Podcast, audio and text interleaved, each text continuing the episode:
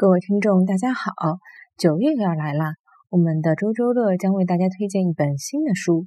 这次我们要推荐的书叫做《一起吃饭的人》。《一起吃饭的人》是当代诗人杨黎出版的诗集。杨黎，一九六二年出生于四川成都，是当代诗歌领军人物之一，外号有“菲菲”和“橡皮”的缔造者和灵魂，“废话教主”等。一九八零年开始文学创作，中国第三代诗歌运动的发起人、代言人和主要诗人之一。新世纪以来创作活跃，十年间写作了《五个红苹果》《找王菊花》等数百首诗篇。此外，还有创作小说《打炮》《向毛主席保证》等作品，被誉为中国口语小说的先河之作。一起吃饭的人精选他二零零零年到二零一一年之间的力作。